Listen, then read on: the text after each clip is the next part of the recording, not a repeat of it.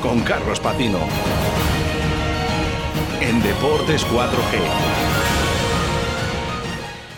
Llega una nueva semana el momento del rugby a Deportes 4G, con el análisis de las dos eliminatorias de cuartos de final que hemos vivido en los campos de Pepe Rojo esta semana para lo que tenemos ya aquí, con mucho que contar, a nuestro compañero y amigo Carlos Patino. Muy buenas tardes. Muy buenas tardes, Rubén. Mucho no, muchísimo que contar, porque estuvimos a puntito de tener que necesitar un desfibrilador en algunos momentos del fin de semana, aunque finalmente no, no hizo falta recurrir a ello. Y tenemos buenas noticias del rugby vallisoletano con las que vamos a arrancar ya mismo.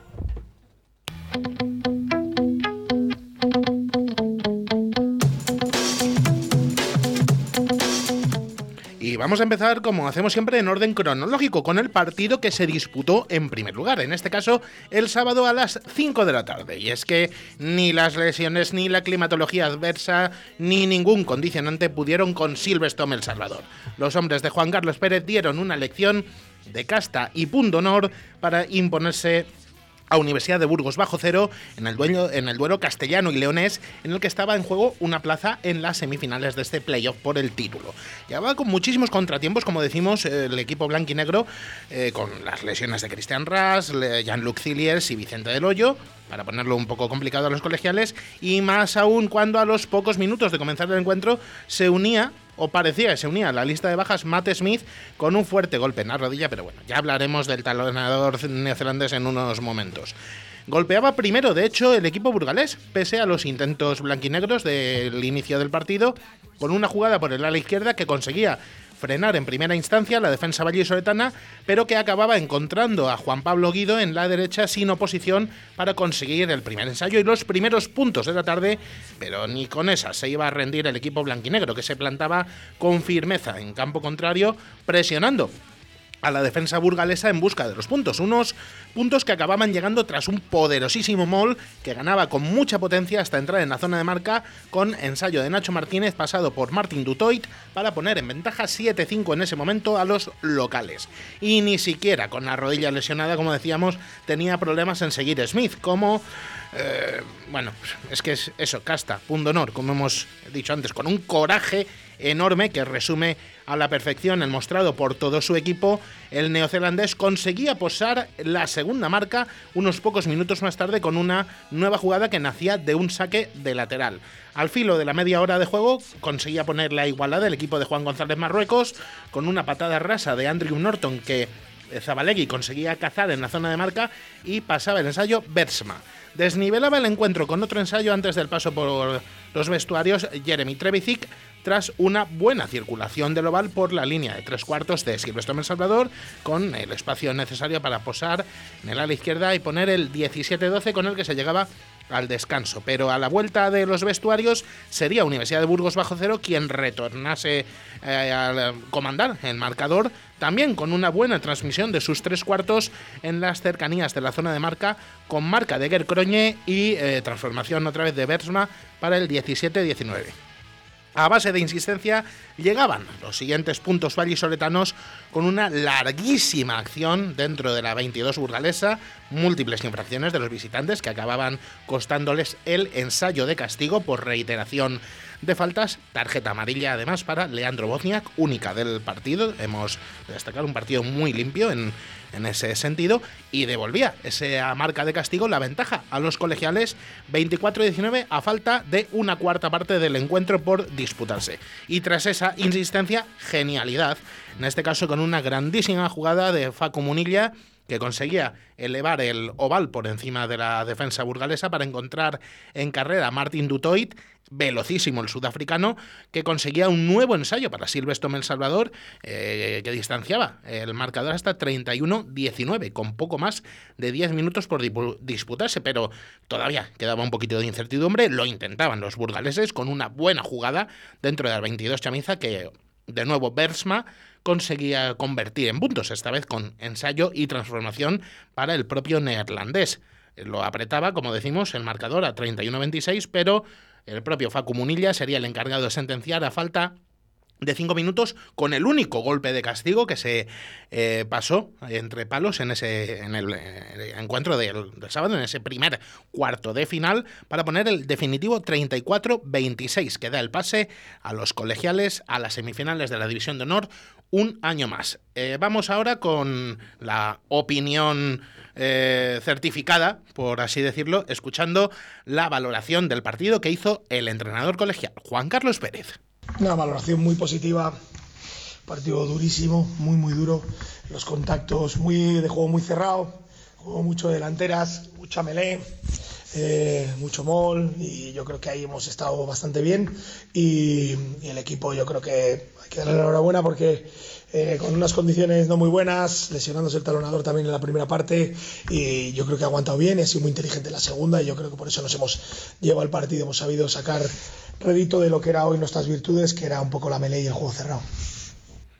Que el encuentro fuese tan duro, con tantísimo desgaste para la delantera, era explicado así por parte del técnico de Silvestre El Salvador. El viento es que ha condicionado muchísimo. Yo esta mañana cuando hemos venido a ver aquí a los niños jugar, no sabía que iba a hacer tanto viento, la verdad, no lo, no, lo, habíamos pensado y es que es, condiciona mucho el juego, es lo que más condiciona más que la lluvia y el juego al pie era casi imposible. Luego a eso nos suma que están haciendo de pateadores nuestros, pues eh, Facu y Martín, que no son nuestros pateadores oficiales, pero bueno, lo han hecho bastante bien. Así que era muy condicionante para tirar a palos, no se podía tirar desde muy lejos y había que jugar mucho más a chus o a, melé. Así que eso nos ha hecho que el partido se cerrase un poco más, muy, muy cerrado y, sido un partido durísimo.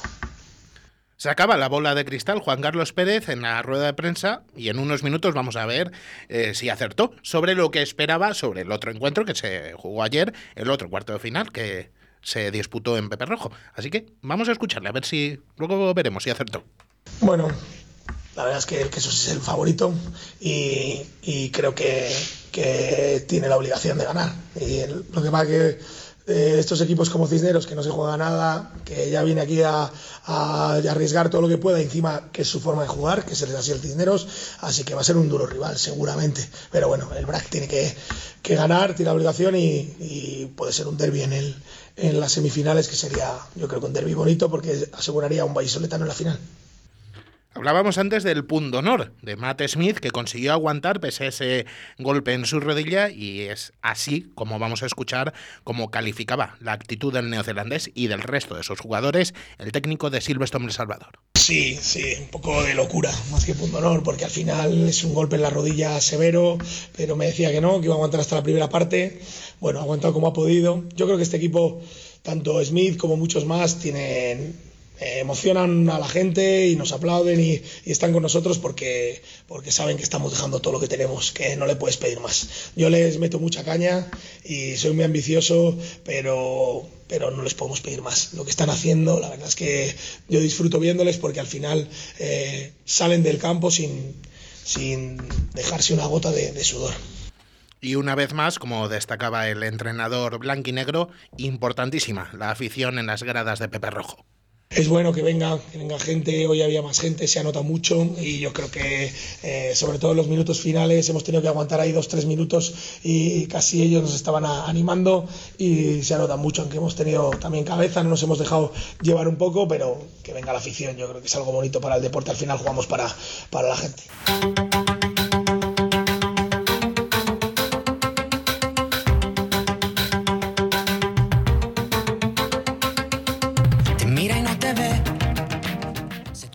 Escuchábamos hace pocos segundos cómo Juan Carlos Pérez afirmaba, tras el partido del sábado, que Braquesos entre Pinares era favorito en su enfrentamiento de ayer contra Complutense de Cisneros. Y acertó, acertó el entrenador eh, blanquinegro y acertó en varias cosas. La primera, en que los madrileños iban a salir a dar todo lo que tenían, arriesgando y complejos, y bueno, esa es la definición general del partido.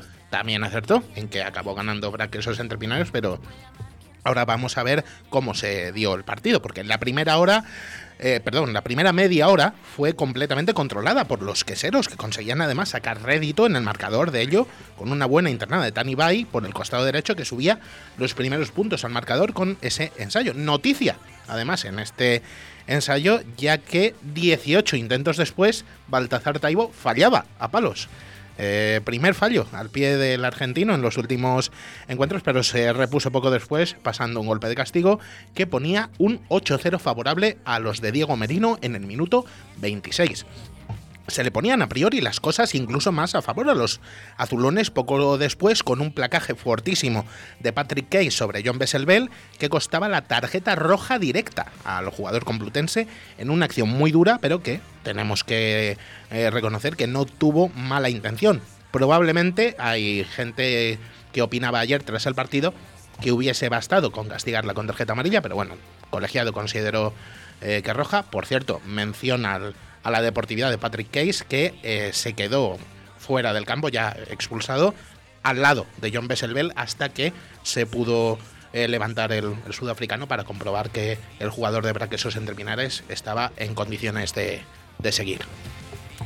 Eh, bueno, y como decía, pues eso, se le ponían las cosas bien a, a Braquesos entre Pinares, pero nada, no se arredró a pesar de verse con uno menos en el campo Cisneros, consiguió forzar la máquina y empezó a provocar indisciplinas de braquesos entre pinares que costaban golpes de castigo. De ellos, dos pasados por el joven Gonzalo Vinuesa antes del descanso, con lo que el balance al paso por vestuarios era de 8-6. Y el segundo tiempo quesero mm, se puede definir con una palabra, inexplicable. Los azulones no crecieron, sino que siguieron en línea un tanto descendente, mientras que el equipo complutense conseguía seguir acorralando a su rival, seguía además provocando errores locales que costaban dos tarjetas amarillas que vieron eh, Coque Ortiz y Sacha Casañas y un nuevo acierto. Con el pie de, de Vinuesa ponía el 8-9 en el marcador, volteaba el partido a falta de solo 20 minutos. Devolvía poco después la ventaja Taibo a los queseros con otro golpe de castigo, pero quedaba en el último tramo del partido mucha tela por cortar en Pepe Rojo.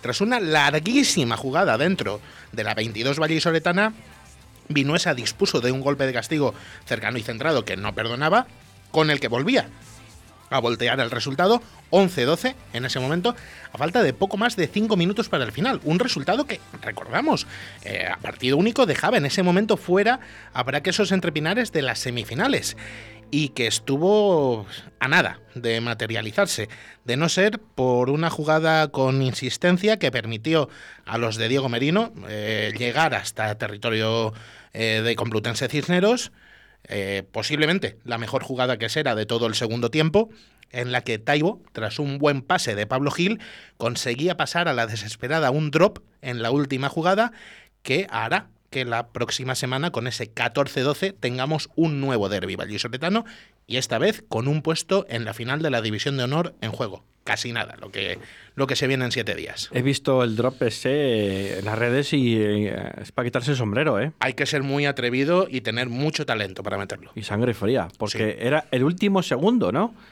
Me parece que se había pasado ya el tiempo, ¿no? Estaba ahí, en el límite. Sí, prácticamente, prácticamente. Y ves a los jugadores del Cisneros tirados en el césped. Eh, Algunos llorando. Las manos en la cabeza. Sí, no, eh, Gonzalo Vinuesa se tiró al césped eh, a, llorar directamente de, rabia, de, impotencia, porque lo tuvieron ahí. vamos a escuchar lo que decía Diego Merino en la rueda de prensa posterior al partido, porque era tajante en su valoración el entrenador quesero. Horrible. Un partido horrible con muchos golpes de castigo en el que nos han dominado en los racks, en los que hemos cometido pues eso, muchísimas infracciones en el que hemos desperdiciado muchas oportunidades al principio del partido y luego lo hemos ido pagando, que hemos, les hemos tenido cerca muy durante casi toda la segunda parte y hasta por encima de nosotros y bueno pues eh, eh, lo que arreglamos una semana eh, queda bien arreglado, pero cosas que se han trabajado hace 15 días, pues ya parece que se nos olvidan y, en partidos así no se puede, no se puede conceder tanto al rival. Entonces, bueno, y luego pues eso, hemos sacado el partido de, chiripa. Eh, una tus fallada, otra, recuperamos el balón, creo que igual es lo más potable en fases de, fase de ataque de todo el partido, porque más o menos el equipo estaba organizado y estaba trabajando como bloque y como se trabaja. Y, nada, y un drop sin ventaja ni nada, que es un todo o nada, que bueno, pues eh, si tenemos que esperar a una genialidad de esas para ganar una semifinal y una final, pues eh, creo que no vamos a estar en esa, en esa posible final y la final no nos la vamos a llevar. Tenemos que trabajar mucho más en colectivo antes y, y ponernos las pilas. La semana pasada ya escuchábamos eh, un mensaje que dejaba el entrenador azulón a sus jugadores, pero esta semana, tras el partido de ayer, había otro en respuesta, como hemos escuchado, a la pregunta que hacía Diego Merino, nuestro compañero Miguel Ángel Torres. Pues en la fino de la navaja hemos estado todo el partido. Cambia de actitud. Cuéntame, ¿cómo puede cambiar ese equipo, tu equipo tanto de actitud? Si lo supiese, pues eh, ten por seguro que lo hubiésemos solucionado. es al final una cosa del colectivo. Algunos eh, eh, viven el rugby, viven estos partidos de una manera un poquito más distraída y otros sí que se meten en el partido. Entonces, bueno, pues si los que se meten en el partido, los que están eh, siempre ahí... Eh, y esto es lo que espera el entrenador de braquesos entrepinales de la semana y también de ese derby que tendremos en semifinales. Bueno, yo creo que la imagen que podamos dar el, Salvador y nosotros, eh, no sé, la verdad cómo va a ser. Vi el partido de ayer de Salvador y, también parece que está cogido un 15 titular con pinzas, eh, una convocatoria con pinzas y nosotros está visto que también estamos en, no en el mejor momento de, de la temporada, entonces bueno, pues no sé lo que me puedo esperar. tenemos una semana para trabajar y sobre todo trabajar en el terreno de la concentración, el de querer pasar a una final, el que te llegue a motivar el estar en una final en campo contrario, que eso no lo hemos hecho nunca. Bueno, pues eh, vamos a ver si podemos eh, reconducir todo esto y que el grupo sea un grupo y que esté concentrado y que todos tiren.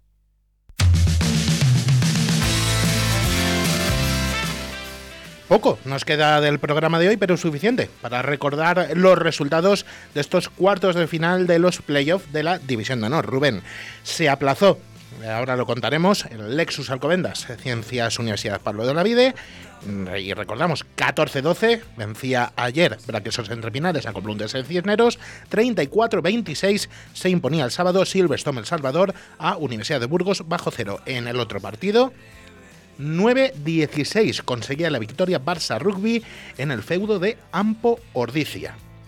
Partidazo. Eh, tenemos, eh, tenemos, que reconocer del equipo catalán. Y estamos pendientes de saber qué ocurre precisamente con ese partido aplazado entre Alcobendas y Ciencias debido a la aparición de un positivo por coronavirus en la plantilla sevillana que ha llevado a confinar a varios integrantes de la misma. No quedan fechas en el calendario, ahí está el mayor problema, con lo que la Federación Española de Rugby ha conminado a los clubes a que tomen una decisión e intenten llegar a un acuerdo.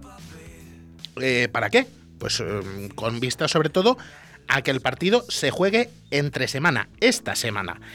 Fuentes de los clubes implicados han confirmado a Deportes 4G durante esta mañana que ahora mismo el escenario que se plantea es el siguiente.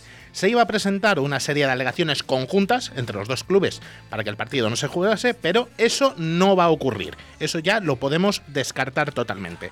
Uno de los clubes quiere que la competición se retrase varias semanas para que se finalice el 20 de junio y así poder disputar el encuentro, mientras que otro de ellos quiere que, en caso de que el encuentro finalmente tenga que disputarse, lo haga poniendo el límite de hora para su disputa en la tarde de este miércoles 19. Habrá que estar muy atento a qué pasa durante el día de hoy para eh, ver eh, finalmente qué ocurre. De momento, las semifinales sin saber tampoco el escenario de una de ellas, porque en caso de que ese partido se jugase y Ciencia se impusiese al Alcobendas, la semifinal sería en Barcelona, mientras que si fuesen los granates los ganadores, se tendría que disputar en las terrazas. Sí sabemos que el derby, Braquesos entre Pinares y El Salvador, será el domingo a las 12 en punto en los campos de Pepe Rojo. Así que vamos a ver, vamos a ver en qué queda todo. Dos apuntes para cerrar el programa, porque Club de Rugby La Vila es nuevo equipo de División de Honor, ya que los alicantinos se impusieron en el pantano a Vizcaya Guernica por 26-22 en la final por el ascenso de la División de Honor B y ocuparán la plaza que deja Guecho. Guernica tendrá una última opción de conseguirlo en la promoción que le medirá en campo neutral a Mazavi Santander Independiente Y eh, acabamos eh, diciendo que Silvestre, El Salvador Sub-18, consiguió un meritorio cuarto puesto en el Campeonato de España de la categoría. Los de Oliver Vaquero mejoran así la clasificación respecto a su última participación, hace cinco años, cuando consiguieron el sexto puesto. La semana que viene, mucho rugby, mucho derby y un vallisoletano en la final de la División de Honor. Veremos quién. Veremos. Eh, volviendo a lo del partido aplazado, yo entiendo que el que quiere jugar es Lexus Alcobendas y el que quiere aplazar más tiempo es eh, eh, Universidad de Pablo de Olavide. Vamos. Es mi intuición. Es, ¿vale? eh, es una intuición que no va muy de- desencaminada. Vamos a ver eh, qué se decide esta tarde, porque puede pasar de todo con ese partido. Lo van a decir esta tarde, ¿no? Es- Seguramente. hoy es el límite. Bueno, porque si no puede ser que un equipo vallisoletano pueda esperar a rival, al rival hasta ver lo que pasa. Es que, es que no, hay, no hay fechas. Es que el problema está ahí. No, no quedan fines de semana ni días disponibles. Así que vamos a ver qué es lo que ocurre. Bueno, otro derby, el domingo. Eso es, a las 12 del mediodía. Que Dios reparta suerte. Eso es. A ver, A ver lo que pasa. eh, es seguro. Tendremos a un Vallisoletano en la final. Tendremos algo de festejar. Eso seguro. Muchas gracias, Carlos. A ti, como siempre. Ha sido todo un placer y lo dicho, esta tarde, a partir de las 6 de la tarde, leeremos todos los mensajes que nos ha llegado al respecto del Real Valladolid. Chao, chao, chao.